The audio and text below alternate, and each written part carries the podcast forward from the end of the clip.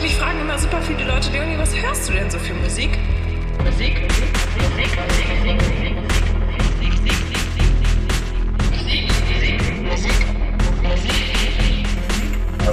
Musik, Musik,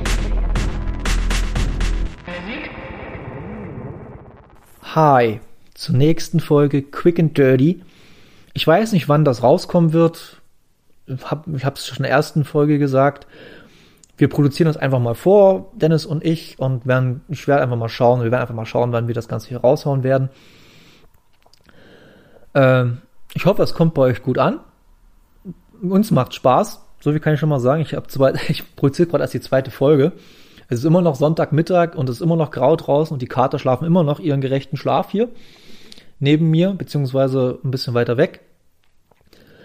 Und ähm, ich habe in der ersten Folge Boy Genius besprochen, was ich dann lustigerweise mir dann gleich nochmal in meine äh, Playlist ge gezogen habe bei Spotify, weil ich einfach Bock drauf bekommen habe. Und das werde ich mit dem nächsten Album wahrscheinlich auch wieder machen.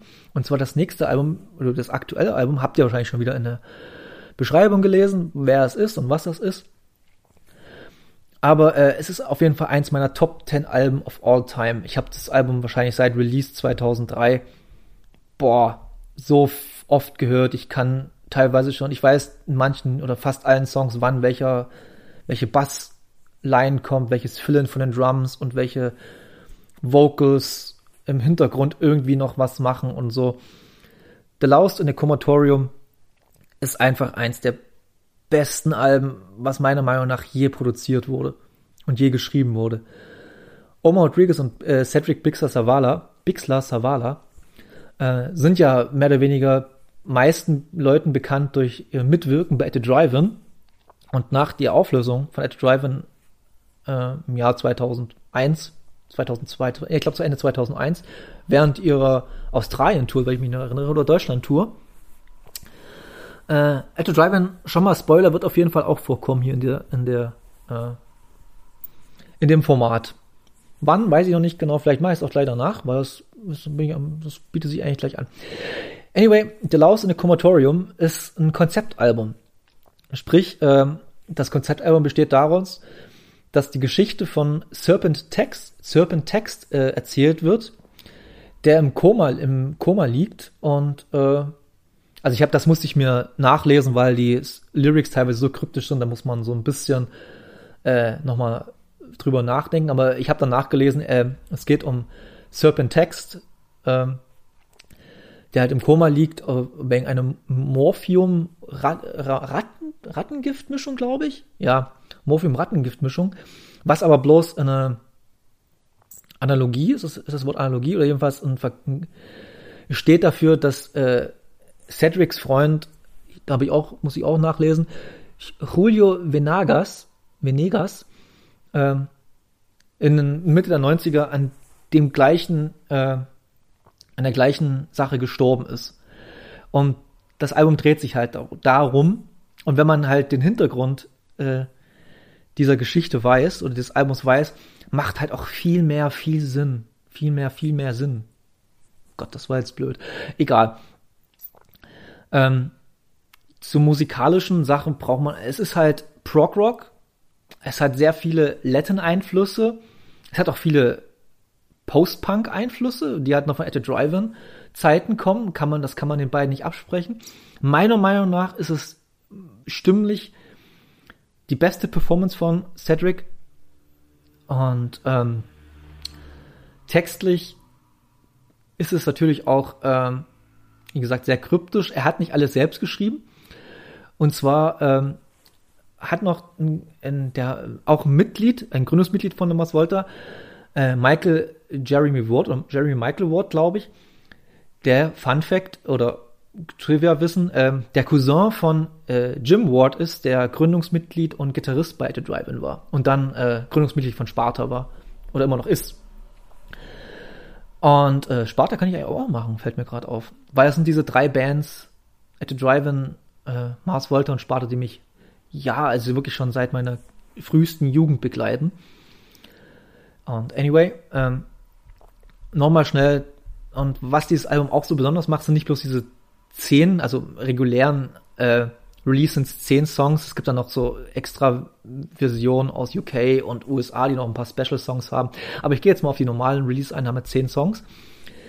Und ähm, es ist halt wirklich eine absolute Achterbahnfahrt, ist das falsch, es ist eine emotionale Fahrt. Wenn man sich halt so, wie gesagt, den Hintergrund bedenkt, ist es schon sehr, sehr äh, bezeichnend dafür, welches Pacing das Album hat. Das ist wahrscheinlich das beste Wort, das Pacing das Album.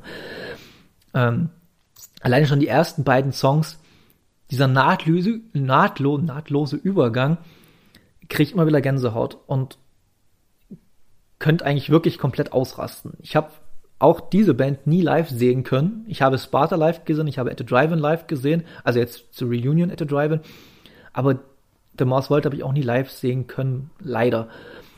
Sind auch dann ein bisschen zu verkopft mir geworden, ein bisschen zu, äh, ja, ein bisschen zu sehr Omar Rodriguez Lopez, der hat dann doch schon einen kleinen Knall. Äh, wer sich mal so ein bisschen mit ihm beschäftigt, lohnt sich auf jeden Fall. Es gibt so Stories bei, ich weiß gar nicht mehr welchem, ähm, äh, ich glaube Bethlehem at the Goliath bei dem Album ist irgendwie der, also es gibt diese Urban Myth, dass dann der Produzent die Glas, die Glastapes, also das Glasmaster genommen hat und in der Wüste vergraben hat. Ist zwar ein lustiges Urban Myth, aber ich kann es mir bei Oma auf jeden Fall vorstellen. Ähm, weil er halt von dem so äh, wahnsinnig wurde. Ja, back, back to the äh, Album da. Das Interessante, äh, ein, oder sagen wir mal, ein sehr interessantes Feature bei dem Album sind einfach die Musiker, die da mitspielen. Und zwar spielt den Bass auf dem Album niemand geringeres als Flea von Red Hot Chili Peppers. Und ich mache mich jetzt angreifbar, weil ich es wahrscheinlich die ganze Zeit schon mache. Aber ich finde, Flea ist am besten, wenn er nicht bei Red Hot Chili Peppers spielt. Weil, äh, ob es jetzt, ob's jetzt äh, The Mars Volta ist, ob es das letzte Briders Album ist, ob es äh, die Atoms for Peace ist, die Amok. Das sind so geile Bass-Sachen, die der da spielt, aber wenn es dann halt zu Red Chili Peppers kommt, naja, anyway, und äh, ja, und dann unter, unter einer meiner Lieblingsdrummer, John Theodore, hat das Ding eingespielt. Es ist halt unfassbar, der jetzt aktuell Drummer bei Queens of the Stone Age ist und bei Bright Eyes. Keyboards von Ike Owens, der leider Gottes schon verstorben ist vor ein paar Jahren. Der war dann auch sehr äh, aktiv in der ganzen Szene. Zuletzt war er dann äh, Tour, Tour-Member von Jack White. Ich muss mir das gerade ein bisschen aus dem Kopf leiern. Äh, tut mir leid, dass ich ein bisschen, äh, da ein bisschen nachdenken muss. Und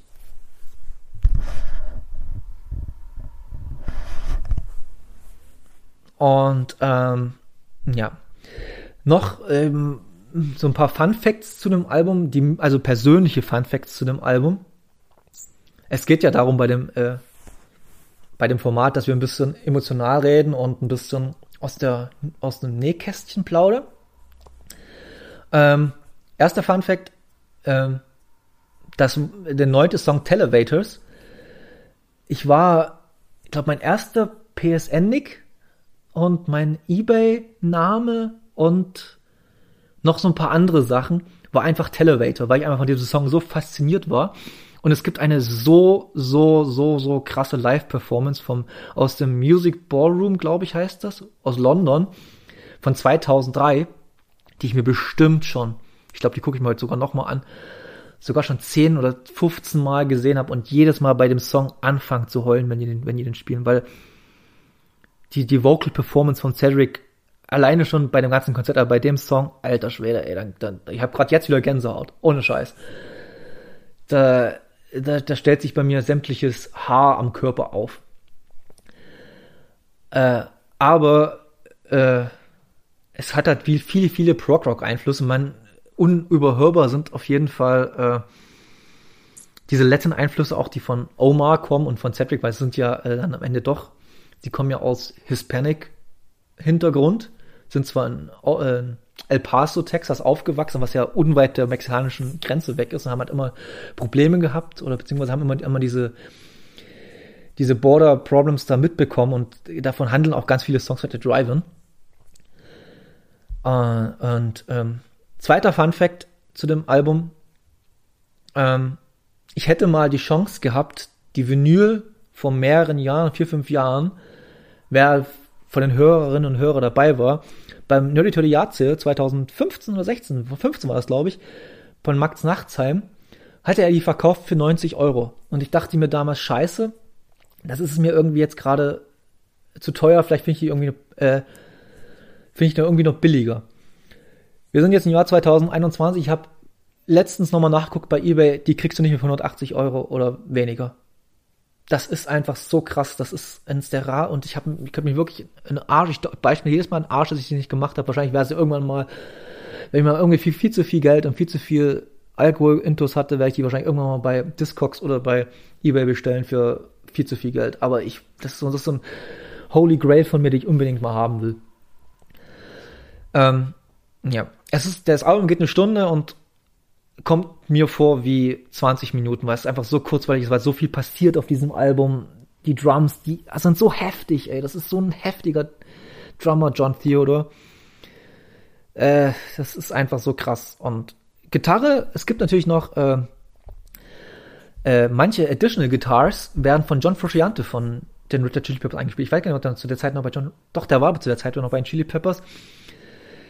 Aber ähm, ja, man hört halt und wenn man halt die, das Recording Personal mal anguckt, das ist halt auch so krass und ich glaube einfach, dass die, dass Omada so viel verschlungen hat durch seinen äh, Perfektionismus und allem möglichen, dass da sehr viel über Bord gegangen ist. Ja, so viel zu dem Album. Ich wollte eigentlich mal, äh, ähm, eigentlich habe ich mir mal vorgenommen, zwei Alben pro Sendung zu besprechen, aber es wird nichts, so wie ich mich kenne. Ich verliere mich dann sehr schnell in Sachen. Und ja, deswegen macht's gut und hört in die Musik rein und bis zum nächsten Mal.